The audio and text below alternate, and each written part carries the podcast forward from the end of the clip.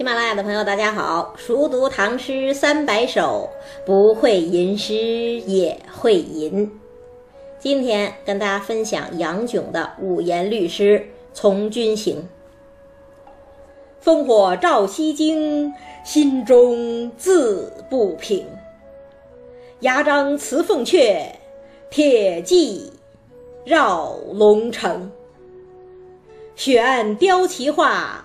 风多杂鼓声，宁为百夫长，胜作一书生。《从军行》本来是乐府旧题，写军旅生活，但是呢，杨炯这首诗却不是乐府的古体诗，而是一首标准的五言律诗。咱们之前说过，律诗又叫沈宋体嘛，到武则天后期才基本定型。而杨炯呢，是唐高宗时代的人，早于武则天时代，却已经能够写出这样成熟的五言律诗，真是非常了不起。但是呢，这首诗最了不起的地方还不在于格律严整，而在于内容的壮阔。杨炯是所谓初唐四杰之一呀，初唐四杰是王勃、杨炯、卢照邻、骆宾王这四个人，这四个人诗风不同。但是呢，都反对浮华艳丽的宫体诗，也反对上官婉儿的爷爷宰相上官仪所倡导的典雅空洞的上官体，主张刚健骨气。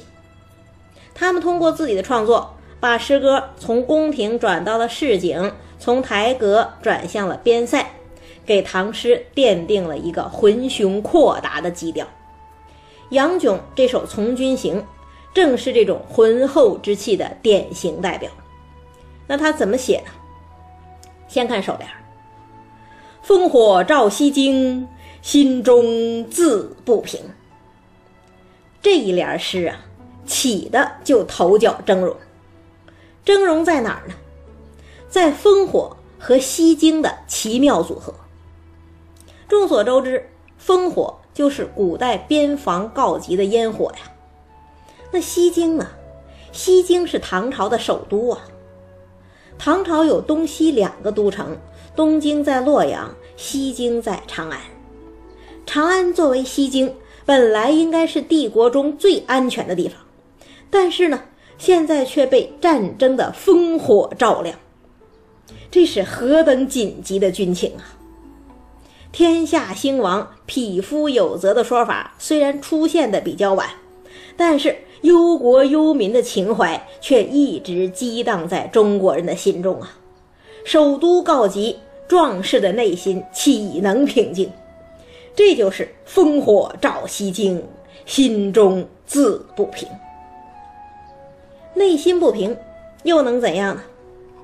看颔联：“牙璋辞凤阙，铁骑绕龙城。”荀子讲了。坐而言不如起而行啊！既然内心不平，就要投军报国。那投军报国这件事儿应该怎么表现呢？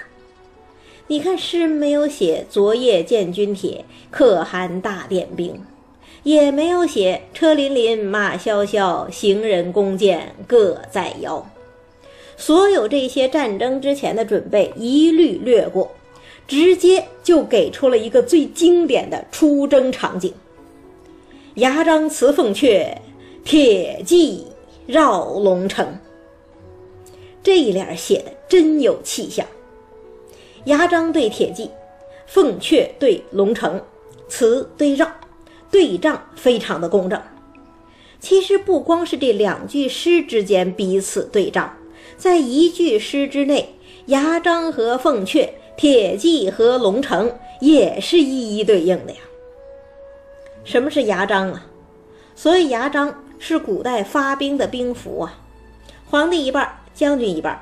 调兵遣将的时候，两片牙璋能够咬合在一起才能生效。那既然牙璋是将军的信物，当然可以代指将军。而凤阙呢，是汉朝的宫阙嘛。当然可以代指皇帝，代指京城。咱们之前讲王维的诗，不就有“云里帝城双凤阙”吗？那这样一来，所谓牙璋辞凤阙是什么意思呀？那就是将军提兵辞别皇帝，奔赴疆场。这个意思其实并不复杂，但是呢，以牙璋对凤阙，多高贵，多典雅呀！一下子就把官军出师的气象渲染得非常庄严。那铁骑绕龙城呢？所谓龙城，是古代匈奴的祭天之所呀。当年汉武帝的时候，卫青出击匈奴，直捣龙城，所以历来都用龙城来代指少数民族的牙帐。沈佺期不是也写过“谁能降旗鼓，一为取龙城”吗？那这样一来，所谓铁骑绕龙城，也就是说，官军已经把敌人包围的水泄不通。一个“绕”字儿，尽显合围之势。那如果说牙璋对凤阙是庄严，那么铁骑绕龙城就是威猛啊！颔联已经从开拔写到了合围。非常紧凑，那颈联呢？颈联该写打仗了吧？怎么写呀？雪暗雕旗画，风多杂鼓声。这两句诗写的非常漂亮。漂亮在哪儿呢？你看，他是在写打仗，但是并没有写白刃鲜血、正面格斗，而是荡开一笔。用战场的景致来表现战斗，什么景致呢？军旗和战鼓，两种最有代表性的战场象征。旗是给人看的呀，所以前一句“雪暗雕旗画”是视觉效果，大雪纷飞，遮天蔽日，让军旗上的彩画都为之黯然失色。而鼓呢，鼓是给人听的呀，所以后一句“风多杂鼓声”是听觉效果，北风呼啸，风声满耳，中间还夹杂着咚咚的战鼓之声。咱们都知道，中国古代的规矩是击鼓进兵，鸣金收兵，所以才会有一鼓作气这样的成语嘛。那既然风声中夹杂着鼓声，说明什么呀？说明士兵正在冒着风雪进攻啊！大雪之中，旗帜就算暗淡，仍然是方向；大风之中，鼓声就算微弱，仍然是动力。环境的恶劣，不更凸显出战士们壮怀激烈、舍生忘死的豪情吗？悬案雕旗画。风多杂鼓声，根本没写正面战斗，但是战斗的画面却已经跃然纸上，这就是本事。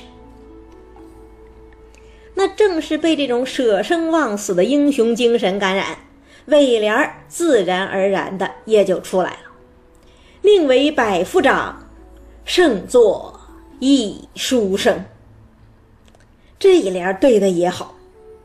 本来律师的尾联是可对可不对的，但是呢，杨炯选择了一对到底，用百夫长对一书生，对的真是工整巧妙。什么是百夫长啊？百夫长就是管一百个人的嘛，就是下级军官呐。这不是人们通常会羡慕的职位，但是呢，大敌当前。诗人宁可以小军官的身份战死沙场，也不愿终老书斋。书生报国，投笔从戎，这正是盛唐之音呐。你看祖咏讲：“少小虽非投笔吏，论功还欲请长缨。”杨炯讲：“宁为百夫长，胜作一书生。”唐朝大量的边塞诗，还有边塞诗中充满的这种豪气干云之志、拳拳报国之心，本来就是盛唐之所以成为盛唐的重要理由啊，让人千载之下仍然会心生感慨。这样的魏联儿收的雄壮豪迈，充满着英雄主义精神，虽然浅近，但是并不浅陋，让整首诗神完气足，气壮山河。明朝人陆时雍写《诗境总论》的时候，评价初唐四杰，他是这么说的：王勃高华，杨炯雄厚，赵林清藻。宾王坦逸，就以这首诗而言，杨炯确实当得起“雄厚”这两个字。再读一遍：“烽火照西京，心中自不平。牙璋辞凤阙，铁骑绕龙城。雪暗凋旗画，风多杂鼓声。”命为百夫长，胜作一书生。杨炯这首诗，其实背后是有着真实的历史背景的。唐高宗后期，吐蕃和突厥侵扰甘肃一带，那离唐都长安就很近了，所以唐朝派礼部尚书裴行俭出征。杨炯作为一个文人，虽然没能亲临战场。但是也跃跃欲试，这才有了这首《从军行》。所以说呀，诗文和历史本来就相互交织，难以分开。我之前曾经跟大家分享过张潮《幽梦影》中的一段话，说：“读经一冬，其神专也；读史一夏，其实久也；读诸子一秋，其志别也。”读诸集一春，其机畅也。夏日天长，正是读史的时节。所以从下一期开始，咱们读几首咏史怀古的诗歌。第一首，刘禹锡的《乌衣巷》。